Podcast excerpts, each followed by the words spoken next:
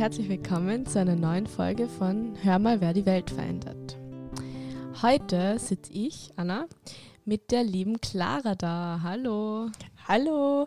Ähm, ich freue mich voll. Es ist meine erste Folge und ich darf sie gleich mit der neuen Technik aufnehmen. Und ja, ich freue mich richtig drauf. Ja, voll. Wir sind schon voll motiviert. Wir haben ja die letzten Tage unser Bootcamp gehabt und eben letzte Woche unsere neue Technik bekommen. Und wir sind jetzt super modern und mega motiviert. Genau. Und ja, das ist klare erste Aufnahme. Wir freuen uns voll, dass sie dabei ist. Heute beschäftigen wir uns leider mit einem etwas ernsteren Thema, und zwar dem illegalen Holzraub. Vor ein paar Monaten, Ende November, hat es an der BOKO ein Event gegeben, das sehr viele Studierende etwas entrüstet, besorgt, aufgewühlt hat, würde ich mal sagen. Und zwar den Hackathon. Und der Hackathon, das war ein Event, das organisiert worden ist von Evergreen Innovation Camp die Aufgabe dieses Hackathons war es, eine Lösung zur Nachverfolgung des Holzes aus dem Wald bis ins Sägewerk zu entwickeln. Und dafür sind halt 70 Studierende aus Österreich, Deutschland und der Schweiz eingeladen worden, die dann in 48 Stunden ein Konzept entwickeln haben müssen. Gewonnen hat dann das Team Tree ID, übrigens mit deren Konzept ein Laservermessungsdatensystem aufzubauen, mit dem sie die, die, den Stamm und die Arztverteilung irgendwie so genau entwickeln können und so genau messen können, dass sie es bis in die in, bis ins Sägewerk nachverfolgen können. Und genau, auch wir haben uns dann gefragt, was ist eigentlich das Problem damit, weil es hat doch auch diese Plakate gegeben, oder? Diese, was ist da oben gestanden? Das tiefe Gebäude ist gesperrt wegen einem Green Greenwashing-Event. Genau, stimmt, Greenwashing war es. Das ja auch dann das Problem war. Wir haben uns dann ein bisschen näher damit auseinandergesetzt und ehrlich gesagt, ich habe am Anfang gar nichts über dieses Thema gewusst und haben jetzt wirklich viel eingelesen. Genau, wir wollen das jetzt in dieser Folge ein bisschen aufarbeiten und haben dann im Zuge dessen auch sehr viel recherchiert eben und sind auf eine sehr große Reportage gestoßen, und zwar von Addendum. Und ähm, da ist ein Journalist, der Herr Christoph Lehrmeier, der sich sehr intensiv damit auseinandergesetzt hat und nach Rumänien und in die Ukraine gefahren ist und sich das genau angeschaut hat und intensiv nachgeforscht hat und dann zu sehr verheerenden Ergebnissen gekommen ist. Und im zweiten Teil unseres, unseres Podcasts gibt es dann noch ein Interview mit ihm, wie er uns erzählt, wie das Ganze abgelaufen ist, was er erlebt hat und Problematik dahinter ist. Genau, und dieses, der Hackathon, den wir kurz schon erwähnt haben, der wurde initiiert ja auch von der Holzindustrie Schweighofer, die ja unter vielen anderen Vorwürfen auch die illegale Holzrodung hat, Korruption und etliche andere Vorwürfen entgegensteht. Was viele Studierende an dem Hackathon halt so gestört hat, war, dass ein Holzindustrieunternehmen dahinter steht, und zwar der Holzindustrie Schweighofer. Genau, die haben das eben an der BOKO inizi initiiert und da hat es diese Vorwürfe gegeben, darf man das? Wieso lasst die BOKO sowas zu? Wie kann die BOKO als Institution das verantworten, dass ja unter anderem zum Beispiel das FSC-Siegel, das ja für Nachhaltigkeit steht, vor einigen Jahren verloren haben, nach, aufgrund dieser Vorwürfe. Und ja, es halt auch ein riesiger Machtspieler sind hinter diesen ganzen Systemen. Ja, und ähm, dieses ganze System von der illegalen Holzrodungen in Osteuropa ähm, funktioniert eben vor allem deshalb so gut, weil in den Ländern leider ähm, viel Korruption passiert. Ähm, es wird uns dann auch noch der Christoph genauer erklären, aber ein Beispiel ist nur, dass die Forstministerin ähm, mit Quecksilber vergiftet wurde.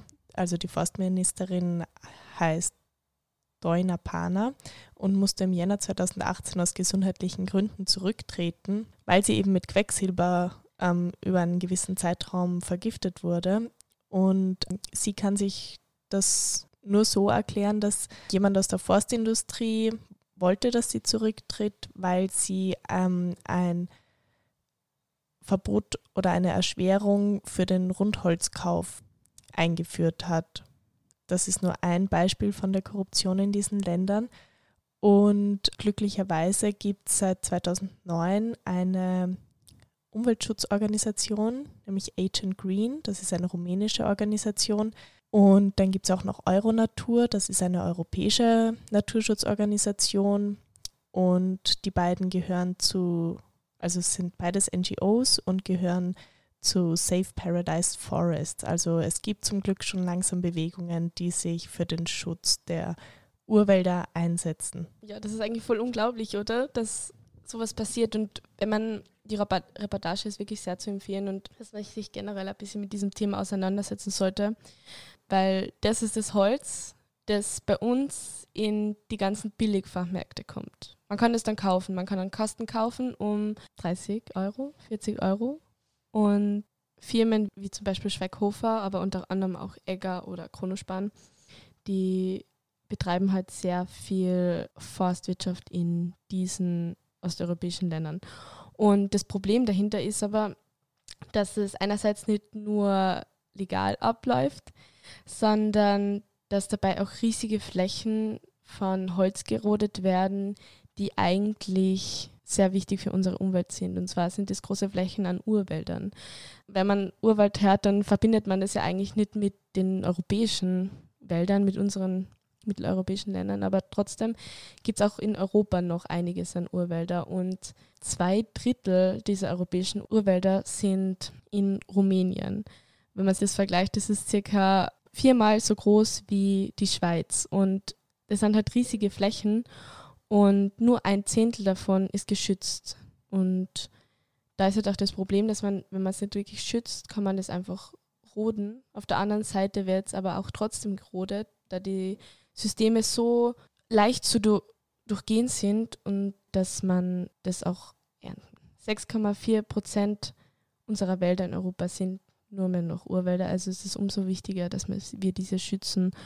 Und auch der Beitrag zum Klimaschutz ist ein enormer, der viel zu oft unterschätzt wird. Eine Buche, die zum Beispiel 150 Jahre alt ist, speichert 9 Tonnen CO2 und das ist so viel fast so viel wie ein Durchschnittsösterreicher konsumbasiert an Emissionen emittiert. In unserem Interview reden wir mit dem Herrn Christoph Lehrmeier und er hat sich halt wirklich intensiv damit auseinandergesetzt und war auch vor Ort. Ja, genau. Und jetzt folgt noch ein, eben ein Interview mit dem Christoph Lehrmeier und er erzählt uns da wirklich ganz spannende Sachen über seine journalistische Arbeit in Rumänien und in der Ukraine.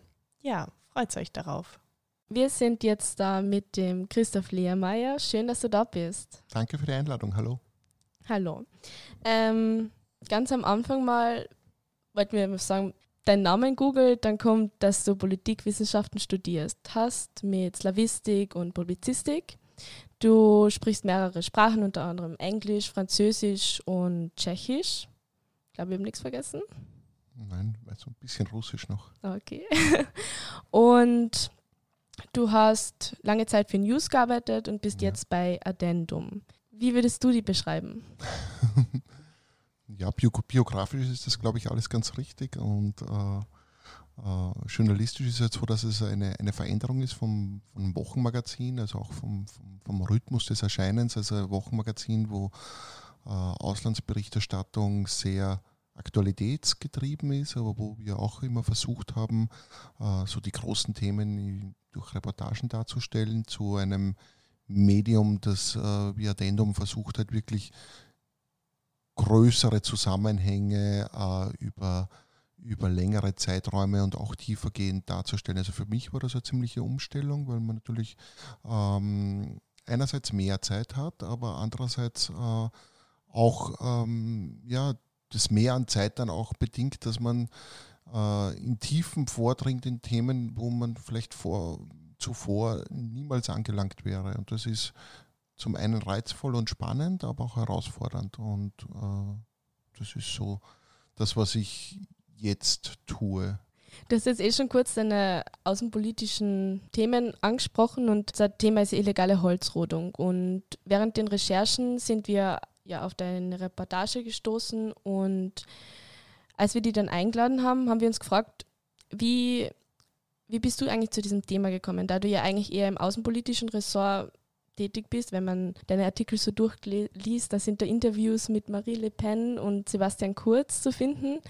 Und doch ist da jetzt so eine große Reportage über diesen illegalen Holzraub entstanden. Wie ist es dazu gekommen? Naja, ich glaube, das ist äh, die Konsequenz dessen, was ich vorher gemeint habe, äh, dass, dass beim News war es halt so, dass ich, dass ich viel, dass wir das, was aktuell war, versucht haben, durch Reportagen, Interviews und so weiter ähm, in, die, in das Magazin zu bringen. Also sei es jetzt arabischer Frühling, Maidan, 2016 die Wahl von Trump, Brexit und so weiter, wo es ja dann auch, äh, wo wir versucht haben, vor Ort zu sein und das waren Reportagen für ein Wochenmagazin. Und, und jetzt bei Addendum ist es nicht so, dass wir äh, so sehr von, der, von dem Aktuellen getrieben sind. Wir versuchen mehr größere Themen, die vielleicht äh, so ein, ein, eines dieser, dieser Addendum äh, dieser Addendum-Claim lautet auch das, was fehlt, also Dinge, die, die woanders vielleicht nicht so vorkommen.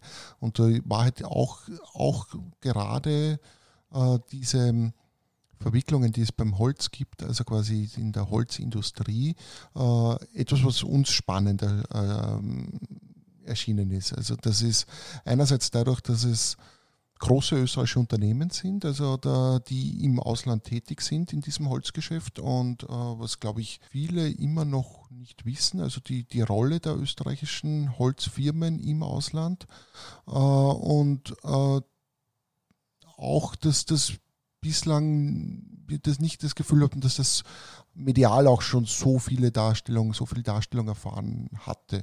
Und das war eigentlich äh, der Grund für uns, äh, einerseits uns anzuschauen, äh, was machen diese Unternehmen im Ausland, also wie gehen die vor, wie handeln die, wie agieren die und auch quasi, welche Implikationen hat das auch auf Österreich? Also das, wir haben auch versucht, in einer zweiten Geschichte zu beschreiben, was diese Unternehmerfamilien, also konkret was bei den beiden, beiden Firmen, mit denen wir uns in Rumänien mehr beschäftigt haben, äh, inwiefern die auch äh, politisch zum Beispiel in Österreich Einfluss nehmen. Und das ist, wie die versuchen, auch welche, welche Rolle die in Österreich spielen. Und das sind auch zwei Unternehmerfamilien, die man jetzt auch so landläufig unbedingt kennt. Ja, das war für uns einmal der Hauptgrund und, und auch für mich dann, äh, dass, ich, dass, dass wir gesagt haben, okay, die Verbindung aus beiden, also einerseits, was, was geschieht da im Ausland und da zum Beispiel halt in Rumänien, äh, aber auch, äh, was bedeutet das dann in Österreich und, und, und um sich dem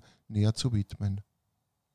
Ja, also das ist ja richtig spannend, so eher verdeckte Themen sozusagen aufzudecken. Und was wir uns jetzt gefragt haben, wie schaut denn die journalistische Arbeit aus? Also du machst jetzt eben eher größere Recherchen und Addendum hat ja den Leitsatz quasi über das zu schreiben, was fehlt. Und wie beginnt jetzt deine Recherche bei dir? Bekommst du da eben einen Hinweis? Ist es ein aktuelles Thema? Ist es dein persönliches Interesse? Wie können wir uns das am besten vorstellen? Ja, im, Idealfall, Im Idealfall ist die Kombination von allem. Also es interessiert mich, äh, es kommt noch ein Hinweis und die Redaktion will es auch.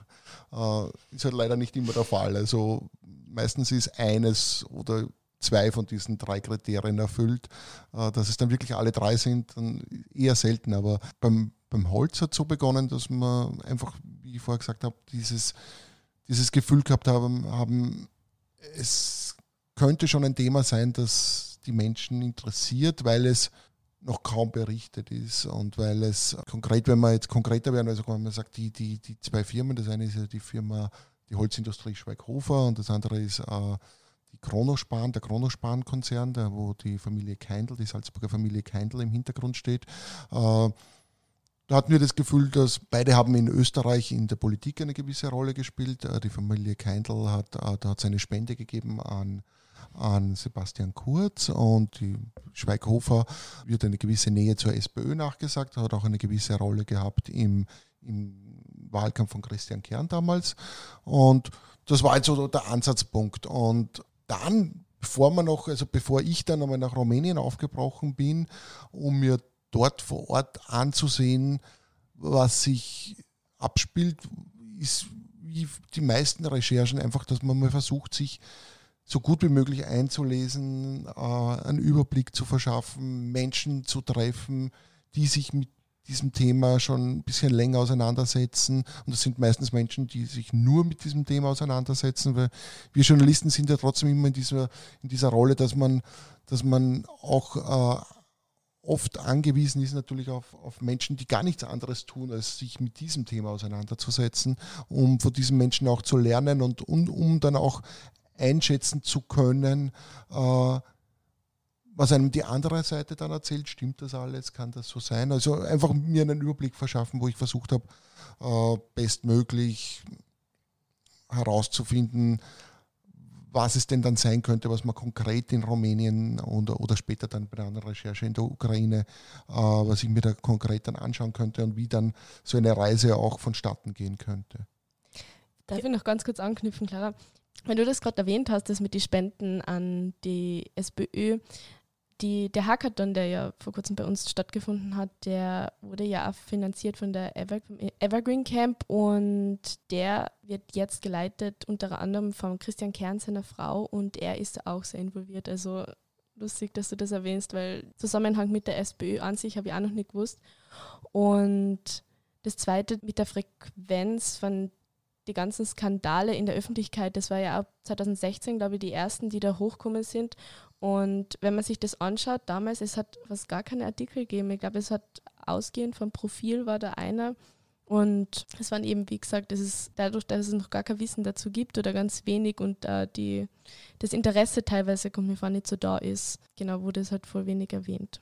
Ja, ich habe das auch interessant gefunden, auch im Gespräch mit, sowohl in Rumänien, wo mir viele Menschen gesagt haben, ja und, bei euch ist, ist das ein großes Thema in Österreich, äh, das, das sind ja trotzdem Firmen aus Österreich. Weil bei uns in Rumänien haben sie gesagt, das ist ein Riesenthema natürlich. Interessiert ist das, man will man dann oft nicht so ehrlich sein, aber, um, um, aber, die Wahrheit ist, man müsste Menschen sagen, nein, also das ist jetzt nicht nicht unbedingt das Thema, das man vielleicht vermuten möchte angesichts dessen, dass es äh, schon hauptsächlich österreichische Firmen sind. Und in einem anderen Kontext ist es mir dann auch nochmal aufgefallen, es waren dann einer dieser, dieser von sehr wichtigen Berichte, äh, die, die sich mit dem Thema, da geht es mehr um die Ukraine, auseinander, äh, Ukraine äh, und, und aber auch quasi um die Rolle dieser österreichischen Firmen, kommt von der NGO Earthside. Und äh, die haben damals die haben dann auch gesagt, ja, wir haben damals eine Pressekonferenz in, in Wien gegeben und hätten uns eigentlich, haben angenommen, dass am nächsten Tag in Österreich die meisten Zeitungen voll mit diesem Thema sind, weil mal sagt man ja schon, also journalistisch habe ich auch das Geschäft gelernt und man sagt, okay, Nähe ist so ein Faktor. Also es ist interessiert in Österreich mehr, wenn österreichische Firmen im Ausland in irgendeiner Weise eine Rolle spielen, als wenn man jetzt sagt, okay, das ist jetzt eine französische Firma. Also normal wäre dieser Faktor näher erfüllt, der dafür sprechen würde, dass das medial auch große Darstellung erfahrt. Und die waren halt damals alles überrascht, dass das jetzt nicht unbedingt am nächsten Tag groß in, in, in vielen österreichischen Zeitungen war. Und hättest du eine Erklärung dafür, warum das in Österreich nicht wirklich für mediale Aufmerksamkeit gesorgt hat? Ich habe nur Vermutungen. Also das wir, haben, wir haben es einerseits schon mit sehr äh, einflussreichen Firmen zu tun. Also das ist, da geht es auch um viel Geld. Äh, aber ich glaube auch zum anderen, dass die vielleicht auch 2016, dass dieses, diese Aufmerksamkeit und diese Awareness, wie man sagt, für, für, für Klima und Wald ist letztlich, ja, ich kann mich erinnern, ich bin in den, in den 90er Jahren, 80er Jahren groß geworden, da war, war alle, wie retten wir den Amazonas? Retten wir das an Amazonas? Da haben wir in der Schule gesammelt und wir müssen etwas tun. Und das ist aber vier, vier fünf, 600 Kilometer von uns entfernt in Rumänien Urwälder gibt, die ich will keine Wertung erstellen, aber sicher genauso schützenswert sind wie der Amazonas, ist, ist glaube ich, vielleicht 2016 noch nicht so das Thema gewesen, weil auch diese Klimaschutzdebatte noch nicht den Punkt erreicht gehabt hat. Also das mag vielleicht auch eine Rolle spielen. Solche Themen brauchen immer auch eine Zeit, bis sie sich entwickeln. Und jetzt ist es überall und dann ist vielleicht auch leichter für so ein Thema Öffentlichkeit zu generieren und, und, und an Öffentlichkeit zu erlangen, weil, weil man dann einfach sagt, aha, Rumänien, Vielen war das nicht bewusst. Also dass diese, diese Urwald, der Urwald ist etwas, was sie mit Südamerika assoziieren, vielleicht mit Indonesien, äh, Afrika, aber Europas letzte Urwälder war, glaube ich, nicht unbedingt so ein Thema, dass das hm, jetzt in der breiten Öffentlichkeit die Bekanntheit hatte, die es, ja, die es sich eigentlich schon verdient hat. Ja, und ich glaube auch, dass die europäischen Wälder werden ja oft als, sind ja nachwachsender Rohstoff. Das ist ja mit dem diese Holzindustrien viel wert, werben, dass sie die ganze Zeit nachwachsen, wobei das ja eigentlich falsch ist. Und auf der anderen Seite, dass man Green Grabbing ja nie mit, oder fast noch nicht mit österreichischen Flächen assoziiert. Genau. Mhm. Was wir versucht, oder was ich versucht habe auch bei der Recherche, ist, ist genau diese Wiederaufforstung. Also wir waren ja in, in, in Rumänien dann in, in einem Gebiet, wo es strittig ist, ob das dann tatsächlich geschehen ist, um es einmal so auszudrücken. Weil ich glaube, das eine, es gibt Wirtschaftswälder, wo, wo, wo und wir alle haben Holz, wir sitzen hier am, am Holztisch, also wir sind jetzt nicht, man soll jetzt nicht, ich glaube, in Radikalpositionen. Ja, ich hoffe, das ist von Ikea. äh, es soll halt nachhaltig sein und es soll im Idealfall aus einem Wirtschaftswald kommen und das halt, ja, das war, ich glaube, das war damals ja auch das Problem, äh, dass äh, das dann begonnen hat, äh, um, wo man dann einfach sich nicht mehr klar war, woher kommt das Holz. Und das ist ja auch der Beginn der Geschichte, dass man einfach, und das habe ich dann auch in Rumänien gesehen, wie schwierig es ist, dann wirklich festzustellen, woher kommt das Holz? Kommt das aus diesem Wirtschaftswald? Kommt das aus Quellen, wo es dann schon nicht mehr so klar ist? Oder kommt das, und das war damals der Vorwurf von Schweighofer, wie bevor sie das oder wie sie äh, das FSC-Zertifikat verloren hat, kommt das auch aus National- Parks, wo teilweise illegal gerodet wurde. Und, und, und mit dem beginnt dann eigentlich die Geschichte, wo man dann versucht herauszufinden und der Spur zu folgen. Wie kann das, äh, wie kann das sein? Weil es ist ja nicht dann, bevor ich hingefahren bin, man stellt sich das dann so vor, ja, eh, es lässt sich relativ einfach tracken. Nein, ist, ist es dann in der Praxis halt nicht. Und dann, je weiter man dann in das Thema, einem Thema vordringt, realisiert man auch, wie, wie schwierig es dann tatsächlich ist, das dann auch zu unterscheiden. Ja, genau, du hast jetzt eben gerade auch schon drüber geredet, wie schwierig es ist, in so ein Thema reinzukommen. Und wir haben uns dann gefragt, wie man sich das vorstellen kann. In euren Artikeln zum Beispiel steht, dass Addendum gewisse Daten vorliegen. Wie ist das, wie kommt, kommt Addendum quasi an Daten, an die wir nicht so einfach kommen können? In den meisten Fällen ist es wahrscheinlich eine, eine Kombination verschiedener Dinge.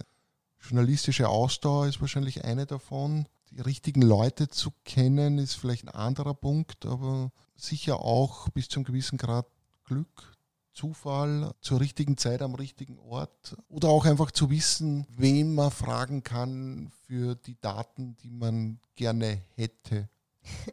ja, und journalistische Ausdauer ist dann so quasi einfach oft genug nachfragen.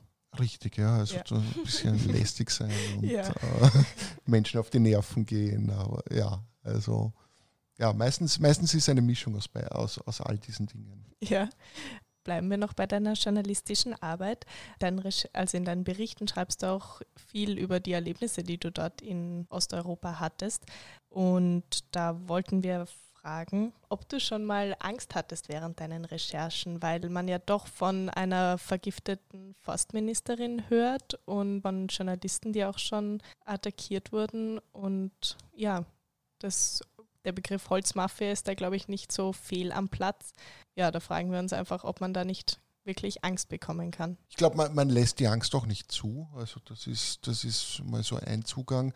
Äh, an, am vorderster Front sind in solchen Situationen viel mehr als, als, als, als wir Journalisten Menschen, die sich in irgendeiner Art und Weise ständig mit diesen Themen beschäftigen. Seien es jetzt quasi lokale Aktivisten vor Ort in der Ukraine, oft ganz Menschen, die, die, deren einzige Thema das ist und die tagelang, wochenlang in, in Wäldern ausharren, um Dinge belegen zu können. Also und die sind dann auch für das, was man ja Holzmafia nennen kann, auch sagen wir mal so einfachere Opfer. Ja? Also weil, weil, weil die haben ja auch nicht diese Aufmerksamkeit. Also wenn das jetzt in, in der Ukraine hat es einen Fall gegeben, wo eine, eine Journalistin, die hat in, in diesem Bereich äh, sehr ausdauernd und lange recherchiert.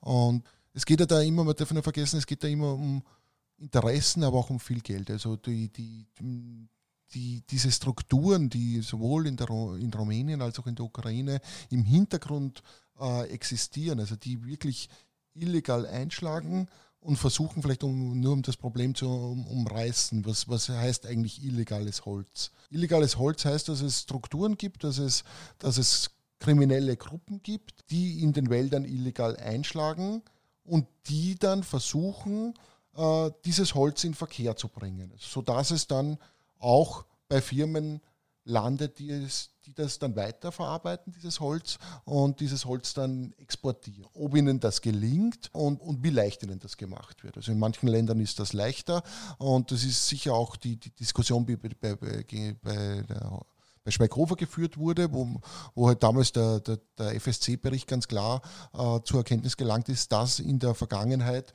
bei Schweighofer illegales Holz akzeptiert wurde, weswegen sie auch das FSC-Siegel verloren haben und wo sie dann gesagt haben, okay, wir versuchen, wir versuchen jetzt äh, etwas zu etablieren, äh, ein System zu etablieren, das uns ausschließen lässt, dass äh, in Zukunft das noch vorkommt.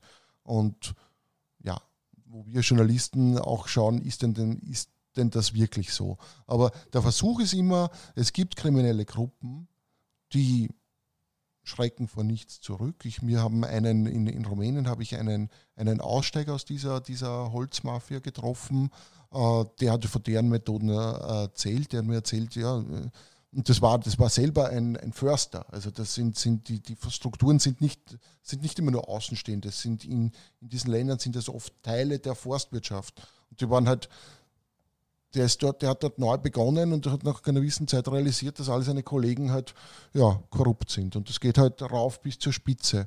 Und er war halt dann der eine, der dann nicht mehr mitspielen wollte, äh, bis die zu dem gesagt haben, na gut, wenn du nicht mitspielst, dann äh, bringen wir dich um. Und, und der dann echt gesagt hat, der jedes Mal, wenn er, und der ist mit denen, der hat tagtäglich mit denen gearbeitet. Also die, und der ist mit der das ist dann Angst. Also wenn, wenn der ist mit denen in den Wald gegangen, weil, er, weil das einfach sein Arbeitsplatz ist und hat nicht gewusst, ob ja, einer dieser Kollegen, die jetzt sagen, wenn du jetzt nicht mitmachst, äh, dann geschieht dir etwas, nicht dann auch ernst macht. Ja. Also das ist, und das ist letztlich viel mehr als, als für uns, also für mich als Journalisten ist das schwer einschätzbar. Ja? Also der, für ihn war das einschätzbar, weil es hat diese Drohung gegeben und der hat gewusst, okay, äh, das kann, da kann ihm etwas passieren. Für uns Journalisten ist es so, dass, dass es in der konkreten Situation, sicher, es können sich, es können sich Situationen aufschaukeln, aber das weiß man vorher nicht. Und damit hat man auch jetzt nicht unbedingt Angst, weil, weil, ich, weil, weil das ja auch nicht ähm, planbar und berechenbar ist. Äh, es ist dann vielmehr eher so, dass man, dass man versucht, möglichst ja, auch unemotional in, in das reinzugehen und, und man trifft dann Menschen, zum Beispiel in der Ukraine war es so, in, bei der letzten Recherche, da sind wir an einem Schauplatz gekommen, das war wir zuerst in einem, in einem Naturschutzgebiet, wo es Eichenwälder gab und wo auch gehört haben, ja, da kann sein, also das ist ein riesiges, riesiges Waldgebiet gewesen, äh, wo wir dann gehört haben, okay, da, da kann sein, dass auch eingeschlagen wird. Ja. Also da gibt es gesetzliche Möglichkeiten der Schlupflöcher, wie man auch äh, in, in, diesem Naturschutzgebiet einschlagen kann, sogenannte Sanitary Cuttings, also wo man dann sagt, man muss, man muss der, das sind kranke Bäume und die muss man rausnehmen und in Wahrheit werden aber nicht nur die kranken Bäume, sondern viel mehr rausgenommen und ist ein gutes Geschäft, weil man das natürlich, weil man das natürlich dann ja, gedeckelt hat. Also man ist offiziell ist das legales Holz, weil ja, es sind ja nur ein, ein, sind ja nur Sanitärhiebe. Und, und das ist auch so ein, so ein Thema, wie viel, wie viel verschiedene Schattierungen von illegalem Holz es eigentlich gibt. Also wenn man dort einen Sanitärhieb macht, ist das auf einmal ein legales Holz, weil, aber keiner schaut danach, war der Baum wirklich krank. Also wir haben da die LKWs rausgefahren, sehen nach und nöcher äh, und hatten einen Biologen dabei, der gesagt hat, naja, also gut, von den, von, dem, von den Stämmen, die ich da sehe, sind maximal fünf als krank einzubewerten und die anderen 50, 60, die auf dem LKW waren, sind äh, ja, ist bestes Holz zu, zu besten Preisen. Na gut, um, um zu, zu ihm zurückzukommen. Und dann äh, da war die Situation, dass man gesagt haben, okay, da, kommt, da, es kann sein, dass dort Holzfäller sind. Und da hat man etliche Geschichten gehört, wie Holzfäller dann reagieren auf Journalisten. Meistens nicht sehr freundlich. Ja. Also wenige Fälle. Also die, die, Fälle, die es in die Medien geschafft haben, sind eher die, wo es dann eher zu einer Konfrontation gekommen ist, weil natürlich die Holzfäller trotzdem nicht unbedingt ähm, ja, erquickt sind, äh, Kameramann und, und Fotograf und Journalist zu treffen. Und tatsächlich, nachdem wir da Stunden gewandert sind, sind wir dann in den, äh, auf einmal haben wir, haben wir halt Motorsägen gehört und Journalist ist das einzige Richtige, diesem Impuls nachzugehen und sagen, da, da, da, will ich jetzt hin, mit denen will ich sprechen und so. Und, und dann war halt dieser Moment, wo, wo man nicht wo man nicht weiß, wie wird das. Also es gibt halt im, auf YouTube findet man dann, dann selbst Videos, wo, wo die Holzfäller dann mit ihren Motorsägen auf die Journalisten losgegangen sind, um sie zu vertreiben. Aber auch das lässt man in dem Moment jetzt nicht zu. Also wenn ich jetzt, da, da gehe ich jetzt nicht hin und denke mir, der, der kommt jetzt mit der Motorsäge daher. Und die waren dann eh okay. Also die waren dann, waren dann eh, die sind ja eh letztlich der Holzfäller an sich äh, ist, ist das, das letzte, die letzte, das letzte Glied in der Kette. Also das sind, sind Menschen, die, die teilweise gerade in der Ukraine in, in Wohnwegen schlafen, irgendwo mitten im Wald. Das sind oft Wanderarbeiter, die, die wochenlang, monatelang fernab äh, der Orte sind, wo, woher sie kommen und die für ja, die, die selber oft gar nicht wissen, was, was jetzt die gesetzliche Grundlage ist. Sie haben einen Auftrag und da geht es rein und da, da fällt ihr die Bäume und äh, wer, wer dann an das Holz gelangt, ob das jetzt legal oder illegal ist, ist äh, davon weiß er dieser Holzfäller oft gar nichts. Und die waren dann, wie gesagt, eh nicht. Ja, also das ist ja super spannend, was du da alles erlebt hast. Ähm, aber so im Großen und Ganzen kann man quasi beruhigt sein, dass österreichische Journalisten da keine Angst haben müssen oder dass du keine Angst hattest? Man entwickelt ja auch über die, die Jahre Gespür. Also das ist, vielleicht war hat da auch die, so diese klassische Außenpolitik äh, geholfen. Also ich war, ich war am Maidan in Kiew, äh, wir waren da am Dachirplatz in, in Kairo zum arabischen Frühling. Äh, das waren Momente, wo man, wenn man jetzt unter der Kategorie Angst spricht, da ist, da ist es brenzlig zugegangen, da ist geschossen worden und, und da sage ich mal jetzt ganz salopp formuliert, ohne das jetzt falsch zu verstehen, da lässt man sich jetzt auch von, von Holzfällern nicht unbedingt gleich ins, ins, ins Boxhorn, das heißt ins Boxhorn jagen. Also man entwickelt dann schon auch, auch ein Gespür und, und, und letztlich sind wir alle Menschen, die irgendwie versuchen, miteinander auszukommen. Ja.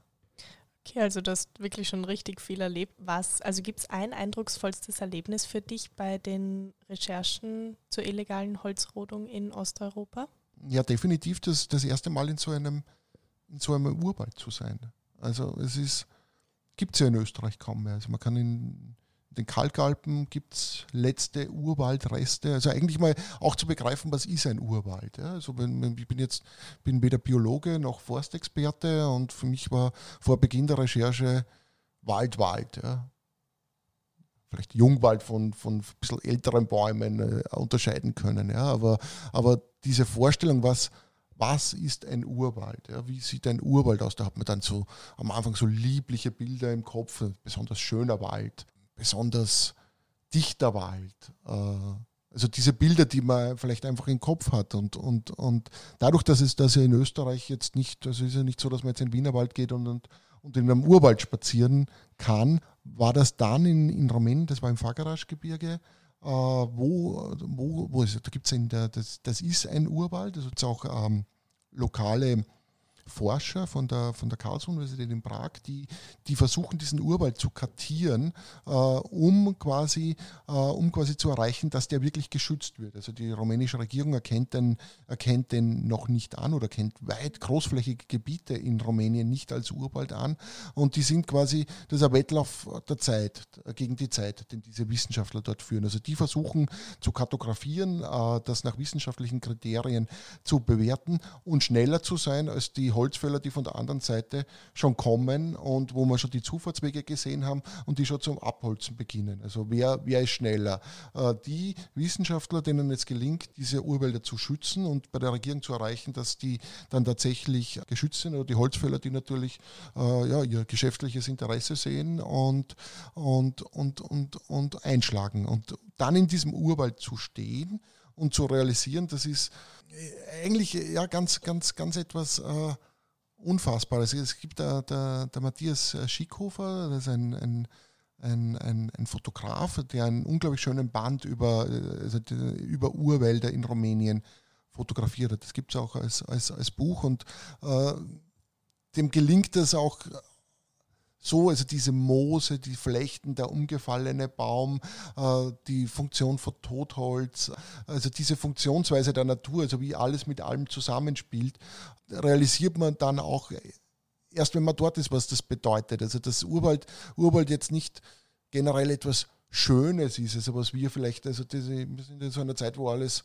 schön sein muss und, und, und, und, und dass das jetzt nichts Schönes äh, von dem ersten, ersten Blick ist, was aber auch gar keine Rolle spielt. Es hat nicht schön zu sein und, und dann auch zu verstehen, welche, welche Rolle es auch hat. Also warum, warum das schützenswert ist und warum, warum man sich Menschen anstrengen, damit dort nicht abgeholzt wird, das, das begreift man dann dort vor Ort.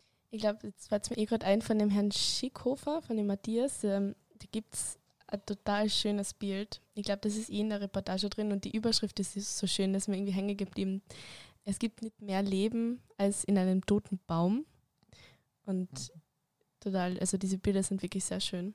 Und zu den Naturparks, ja, das ist unglaublich, es sind, glaube ich, von 300.000 Hektar Urwald 20.000 Hektar nur geschützt. Und das ist, das ist fast gar nichts. Das ist unglaublich wenig.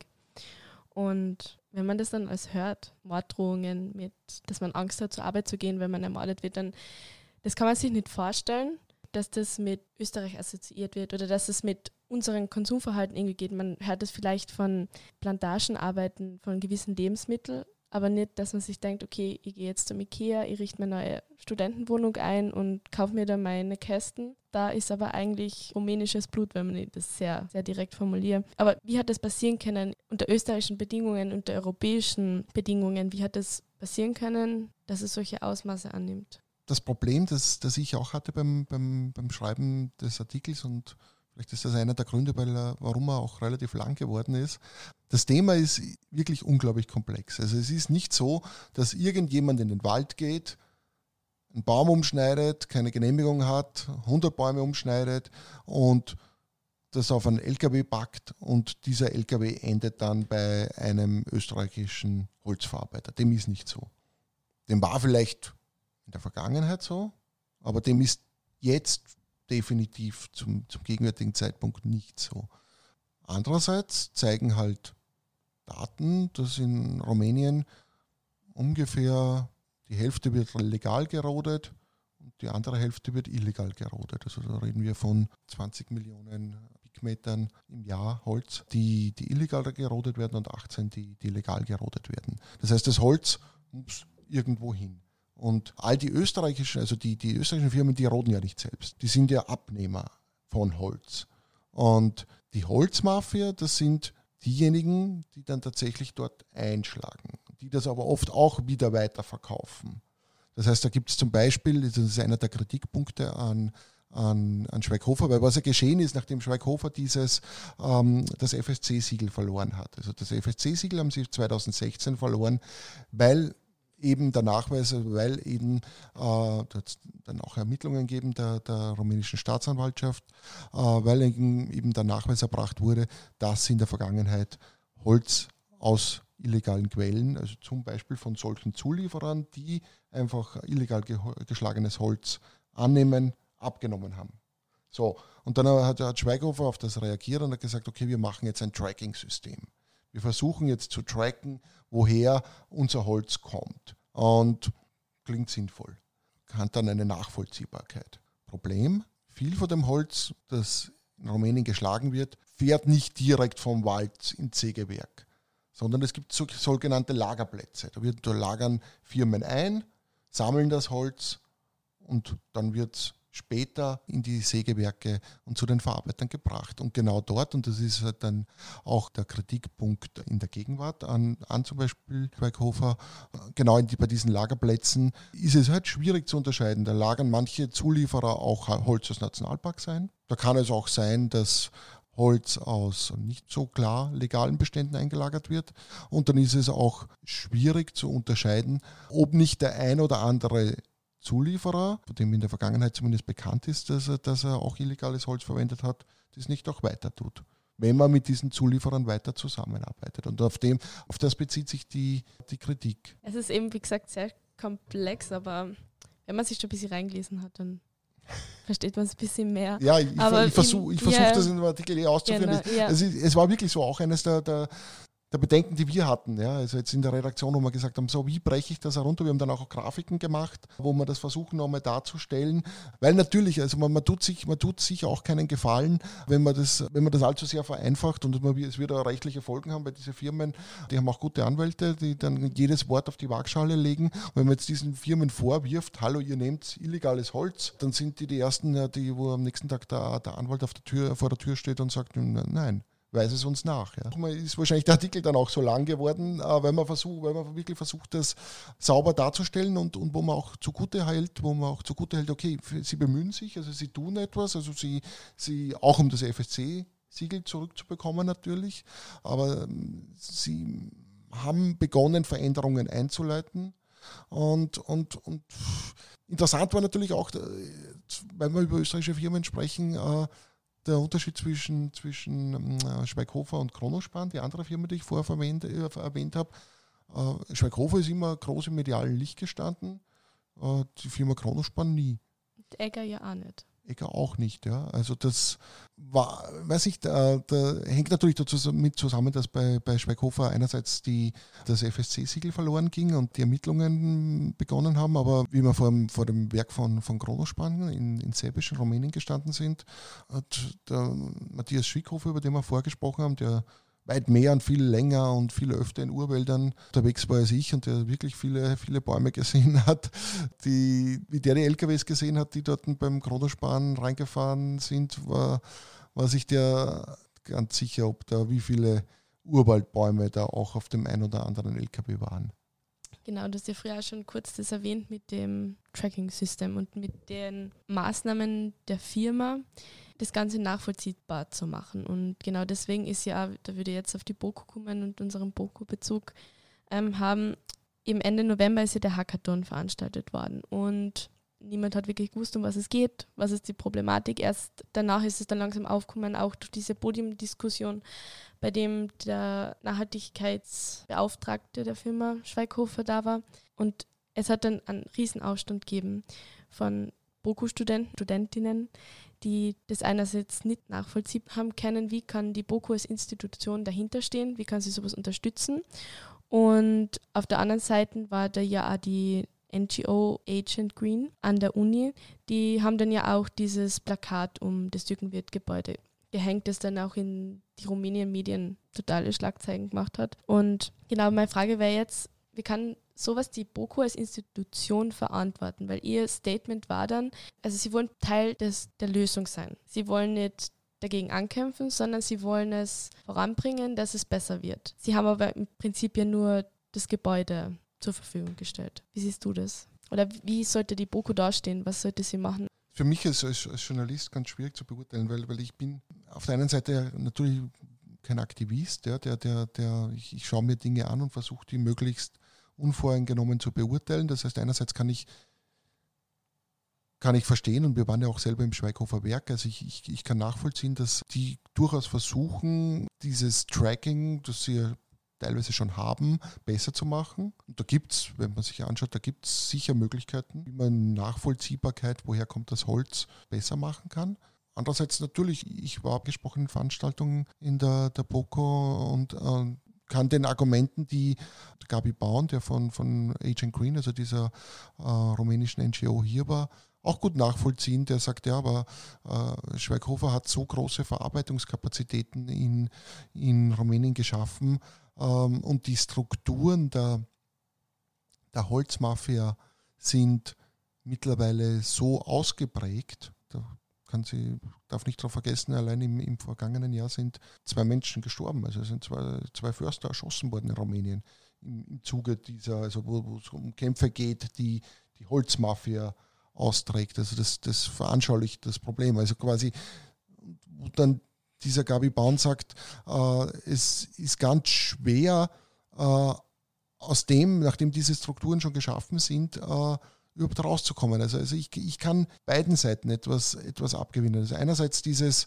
dieses, dieser Versuch, dieser Versuch, ähm, besser zu werden, und, und andererseits der, der, der, Unglaube der Menschen, die, der Gabi Baun ist einer, der, der kennt Schweighofer seit zehn Jahren, ja, und der ist vor einigen Jahren vom Werkstor von denen, vom, vom Secure, von den Securities äh, äh, von Schweighofer mit dem Pfefferspray niedergesprayt worden. Dass der, äh, dass der jetzt nicht unbedingt in der ersten Reihe steht und, und, und sagt, ja, super finde ich das, was ihr da macht, das kann ich nachvollziehen.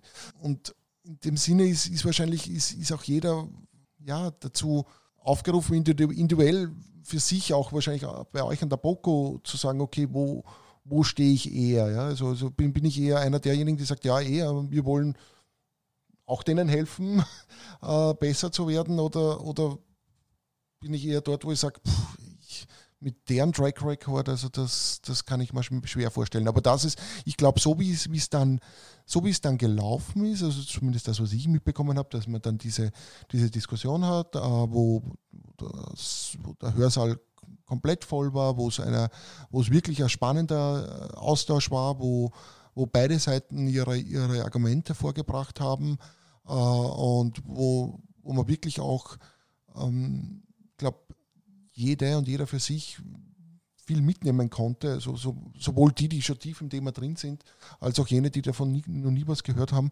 Ähm, ich glaube, das ist ja auch die Funktion einer Universität, also dass man, dass man Städte dieses, dieses Austauschs ist und dass man sagt, okay, ähm, was können wir voneinander lernen und was, was, was, was setzt das auch alles in Gang? Und ich, ich weiß, es gibt ja eine Gruppe, die sich, die sich da sehr, sehr engagiert weiter und, und ich glaube, Vielleicht ist es auch, dass beides möglich ist, vielleicht auch der beste Weg. Also dass meinerseits sagt, okay, man äh, findet so etwas statt äh, und, und, und, und aber es gibt auch äh, natürlich, logischerweise ist es, ist es zulässig, das auch zu kritisieren und zu sagen, okay, äh, man lässt halt eben so jemanden mit den Gabi Bauen sprechen, der ganz andere Erfahrungen gemacht hat und der aufgrund dieser Erfahrungen äh, ja, das Ganze auch ganz anders einschätzt. Ja, du hast das jetzt eh schon ein bisschen angesprochen, dass man sich sozusagen entweder der Gruppe anschließen kann, die nach Lösungen sucht, oder den NGOs, den Aktivisten. Ganz generell hättest du noch eine Idee, was wir als Studenten tun können für die Urwälder Rumäniens? Also mehrere Dinge. Hinfahren sich mal anschauen. Also das wirklich mal gesehen zu haben. Also ich glaube, wahrscheinlich so, wie es mir selber gegangen ist. Also man kann mit dem Nachzug von Wien nach Cluj zum Beispiel fahren, ja, oder auch Sebesch ist, glaube ich, ja. Also es ist erreichbar und es ist ein unglaublich, ein unglaubliches Erlebnis. Also das, das zu sehen und gerade als Boko-Studenten, also wenn man sich da den, mit den Kollegen, die von der Karls-Universität in Prag dort vor Ort sind, wenn man sich da, da kurz schaltet, ist sicher ein einmaliges Erlebnis. Und ich glaube, das fördert auch, auch das, das eigene Verständnis, so etwas gesehen zu haben und, und aus dem dann was auch immer für sich abzuleiten, dass man, dass man sagt, okay, man jetzt bewusster beim, wenn man jetzt, wo man wie Holz kauft, man, man, man, man beginnt sich zu informieren, aber überhaupt, wie, was kann man denn, wie kann man denn rausfinden, was, wo was drinsteckt, äh, wo was nicht drinsteckt und wird mehr drauf kommen, es ist gar nicht so leicht.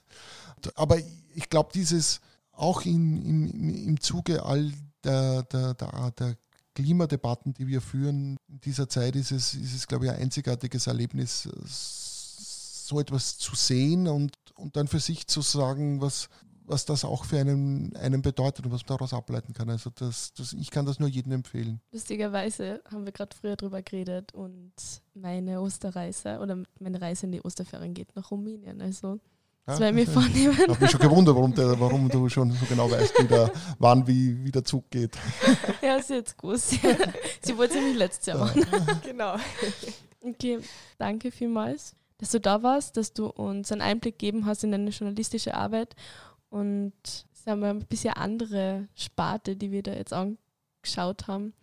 Und wir wünschen dir alles Gute, hoffen, dass deine weiteren Reportagen auch so gut laufen und wir vielleicht auch irgendwann mal mithelfen können. Ja, genau, Hin Hinweise. Hinweise sind immer willkommen. Also der, der, der Journalist der lebt von Hinweisen, meldet euch. Vielleicht gibt es ja einen Hörer oder eine Hörerin unter uns, die was weiß, die soll sich dann melden. Ja. Ja, schön, genau. Dann am Schluss eben noch ein Aufruf an all unsere Hörerinnen und Hörer. Und ja, ich bedanke mich auch nochmal für die vielen spannenden Infos War wirklich ein sehr interessantes Gespräch. Dankeschön. Danke, mich hat es gefreut. Danke für die Einladung. Ja, also wir freuen uns richtig, dass wir die Chance hatten, ein so spannendes Interview zu führen mit dem Journalisten von Addendum, Christoph Lehrmeier. Vielen, vielen Dank nochmal.